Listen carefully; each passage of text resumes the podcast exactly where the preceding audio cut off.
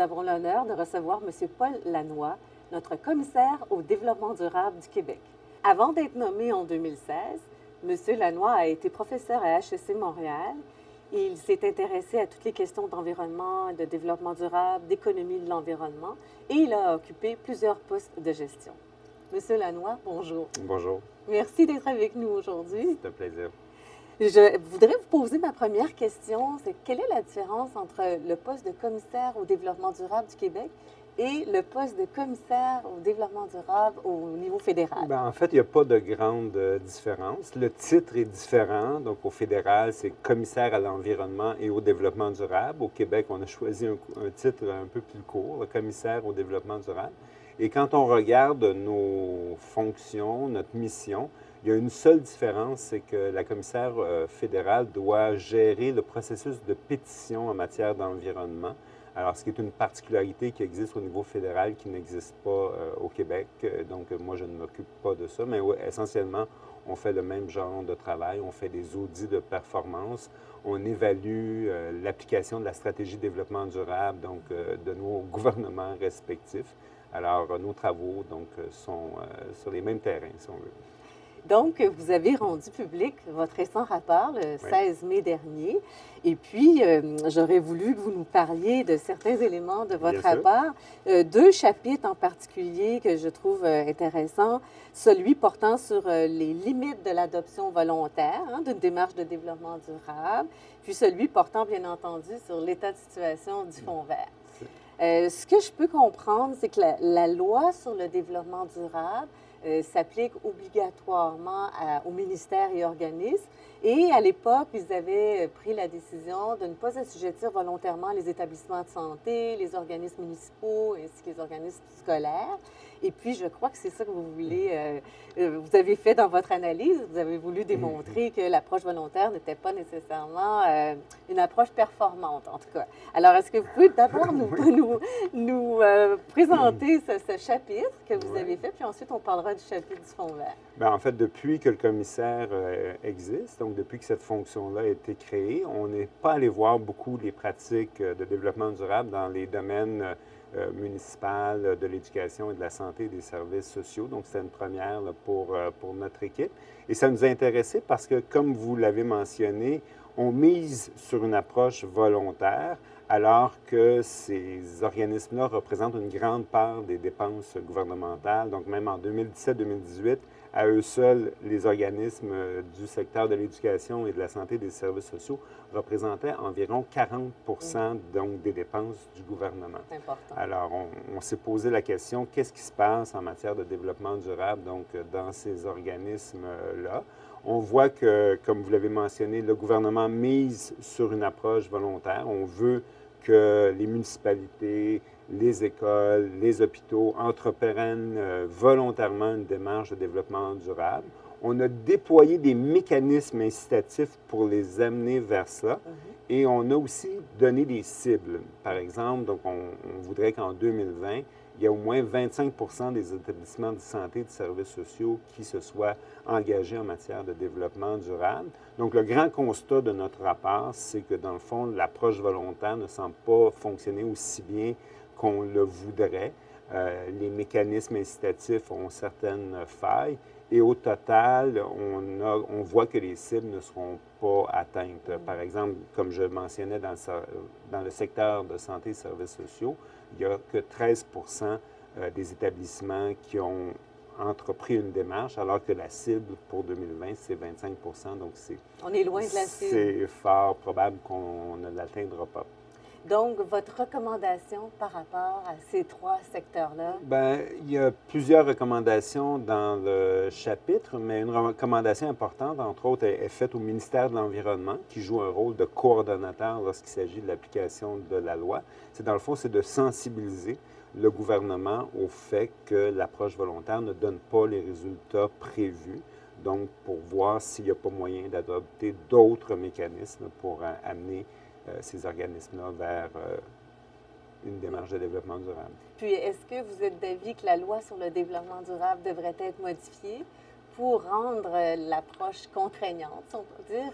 C'est-à-dire que présentement, la loi le permet, donc elle n'a pas besoin nécessairement, à mon sens, d'être modifiée pour ça. C'est vraiment la volonté gouvernementale qui doit s'exercer pour que l'article 4 puisse être appliqué. Très bien. Donc, est-ce qu'il y a d'autres éléments que vous vouliez porter à notre connaissance par rapport à ce chapitre? je pense qu'on a fait un bon on a tour. fait le tour. Maintenant, l'autre chapitre hein, pour lequel on attendait, euh, bien sûr, impatiemment votre rapport, c'est celui portant sur le fond vert avec un, constat euh, de, déception, je crois. Hein, oui, on peut, on peut le dire comme ça. Euh, il y a une chose que je dois tout de suite préciser, c'est que ce n'est pas un audit ce n'est qu'un état de situation, donc qu'il faut euh, replacer dans un contexte, euh, je dirais, historique. Alors, euh, nous, au vérificateur général, donc on donne, on présente nos rapports à la commission de l'administration publique. C'est une commission parlementaire qui entend le contenu de nos rapports et qui est préoccupée par la bonne gestion de l'activité du secteur public. Alors, il faut savoir donc qu'en 2016, suite à nos rapports précédents, les rapports de mon prédécesseur, Jean, Jean Cinq-Mars. Mhm. Donc, le gouvernement a créé le Conseil de gestion du Fonds vert et la Commission de l'administration publique nous a demandé de faire une évaluation complète de la réforme de la gestion du Fonds vert. Mhm. Et donc, le but de notre chapitre, cette fois-ci, c'est tout simplement d'informer la Commission qu'on n'est pas en mesure de le faire maintenant. Donc, ce n'est pas opportun qu'on commence ça. On pensait débuter nos travaux maintenant parce que le conseil de gestion du Fonds vert est vraiment entré en, fonction à l'automne 2017. Donc, on se disait, l'année 2018-2019, ça va être la première année où ils vont être en contrôle, où ils mhm. vont vraiment gérer la situation. Donc, on pensait commencer nos travaux aujourd'hui, mhm. mais pour euh, certaines raisons qu'on décrit dans le chapitre, donc on a, on a décidé de sursoir. Donc, euh, vous pensez sursoir jusqu'à quel moment? Bien, jusqu'à temps que la situation euh, soit plus opportune. Euh, dans le fond, il y, a, comme vraiment trois raisons pour lesquelles on, déplace ou on retarde, si on veut, notre évaluation. La première raison, c'est que, dans le fond, l'audit initial qui a été fait par mon prédécesseur en 2014, mm-hmm. en fait, n'est pas complété dans le sens que les recommandations ne sont pas encore pleinement appliquées. C'est un premier élément.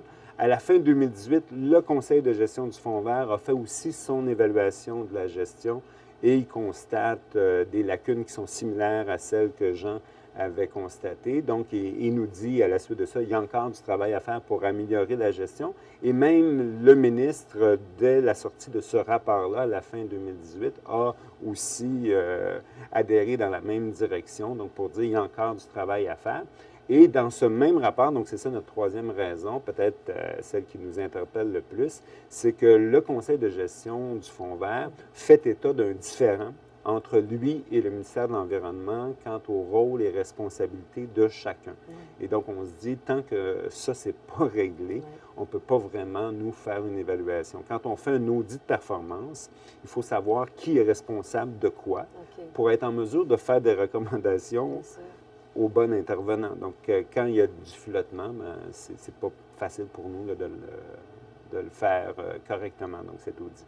Donc, vous allez attendre de voir. oui, ben, on, on espère. Donc, dans le fond, ce qu'on a annoncé, c'est qu'on reportait au moins jusqu'en 2021. On n'a pas précisé à quel moment en 2021 ça va se faire. Il faut savoir qu'un audit de cette ampleur-là, ça peut facilement prendre 5000 euh, heures réparties sur une année. Donc, la plupart de nos travaux ont cette envergure-là. Donc, il, faut, il faudra, je pense, en 2020, se repositionner là-dessus pour voir si euh, c'est opportun de le faire pour 2021. Euh, Donc, 5 000 heures, ça veut dire que vous avez toute une équipe euh, oui, qui travaille on a une équipe, dans le fond. Moi, dans l'équipe du commissaire, il y a une vingtaine de, personnes.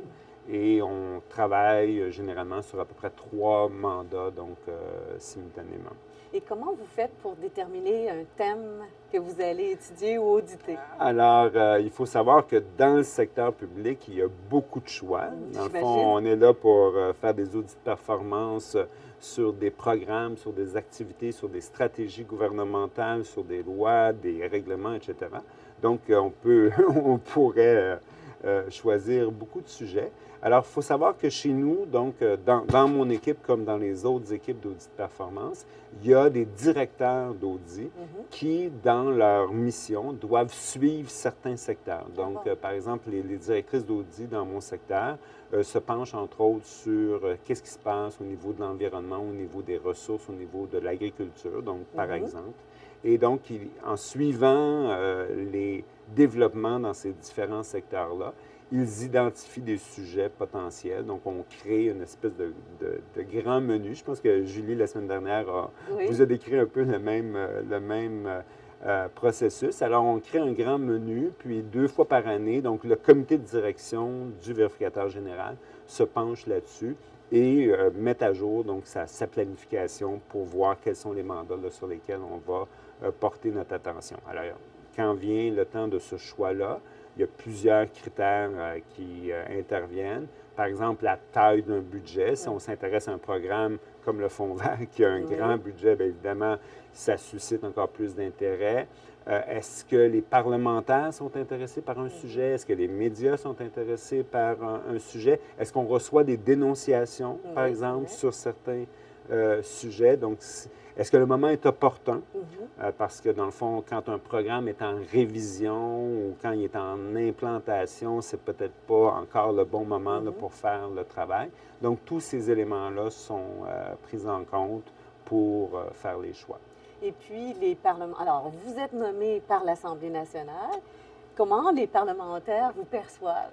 Je suis en fait nommé par la vérificatrice générale. Donc, c'est la vérificatrice générale, elle est nommée par l'Assemblée nationale, donc avec euh, le deux tiers euh, des, votes au moins. Et, mais moi, je suis nommé par le bureau de l'Assemblée nationale, qui est un sous-comité, donc dans le fond, un sous-groupe de députés qui gère les aspects administratifs de l'Assemblée nationale. Donc, avant que ma nomination soit effective, elle a dû être euh, appuyée par euh, ce bureau-là.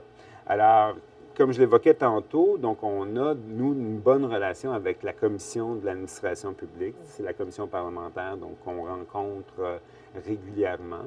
C'est une commission, je pense, qui s'intéresse bien sûr à, à, nos travaux parce que leur mission, c'est de suivre la gestion, la qualité de la gestion du secteur public. Alors, donc, le vérificateur général et le commissaire au développement durable, donc, sont des acteurs clés mhm. pour suivre. Euh, on est un peu leurs yeux, puis eux sont un peu les, le bras, si on veut, de, de, de, l'action.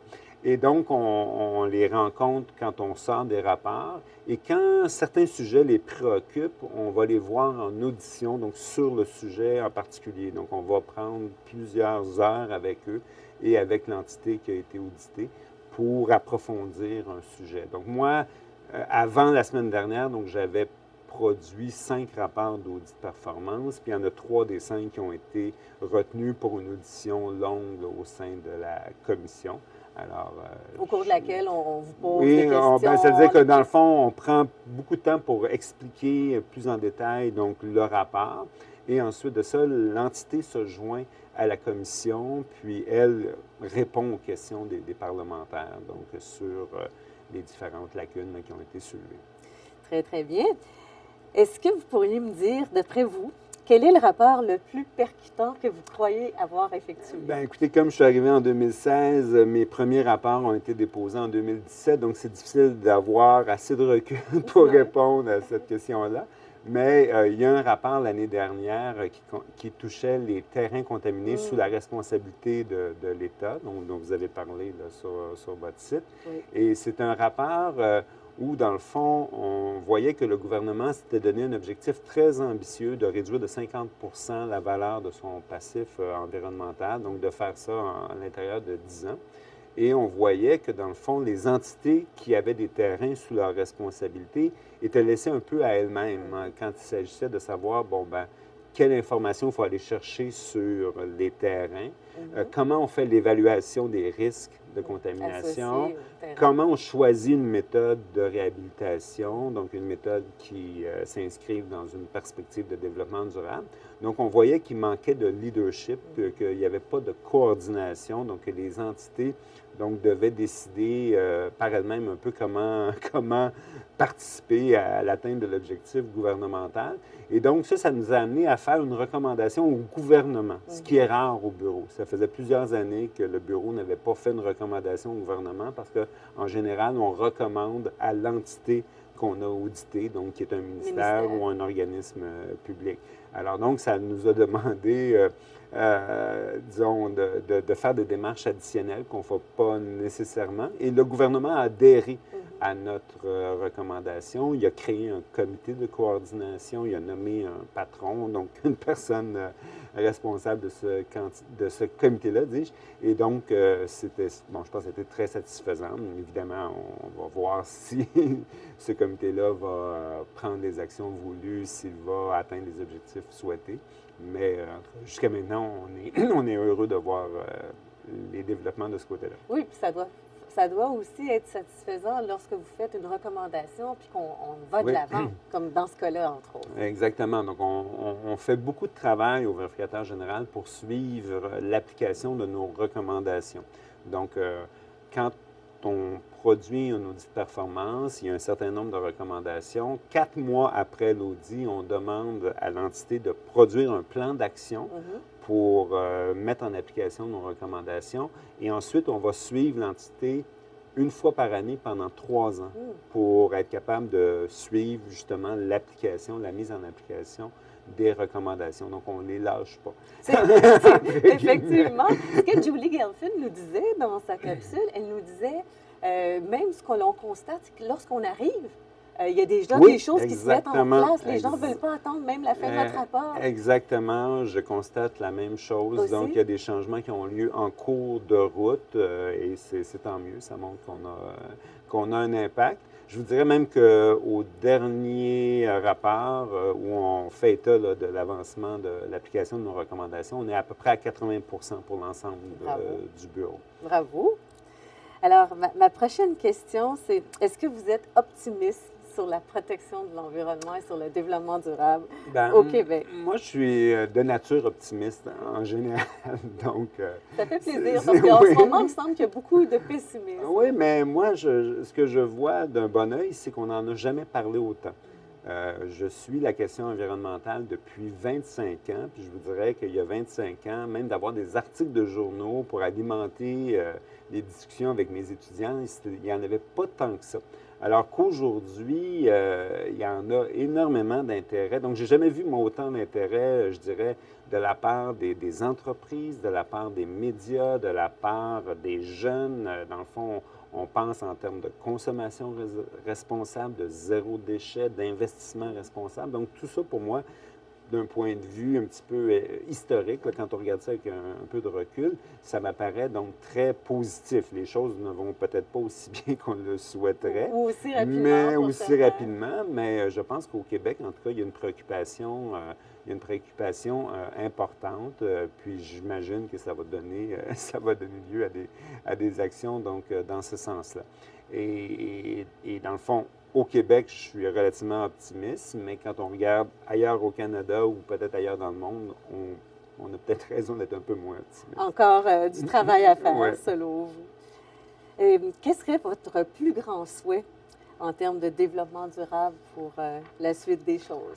Ben, j'aimerais ça que ça devienne un réflexe, dans le fond, qu'on pense en termes de changement climatique, qu'on pense en termes de protection de l'environnement, que ça devienne un réflexe de chacun, autant pour les décisions personnelles que les décisions professionnelles. Puis je m'inclus là-dedans parce qu'on a tous, on a tous une possibilité de, s'améliorer. Donc, euh, et un exemple tout simple qui me vient à l'esprit, c'est euh, le réflexe qu'on a à la Société des alcools maintenant d'apporter nos propres sacs. Hein. C'est une décision quand même qui était un peu audacieuse, qui a été prise euh, par la société. Puis presque du jour au lendemain, tout le monde est entré dans ce nouveau mode de fonctionnement-là sans que ça, soit très, très compliqué. Alors, dans le fond, dans plusieurs cas, les décisions en faveur de la protection de l'environnement sont simples. Il s'agit d'y penser d'y penser régulièrement, donc d'avoir ce réflexe-là. Alors, ce que je souhaiterais, c'est que ça devienne un, élément de réflexe.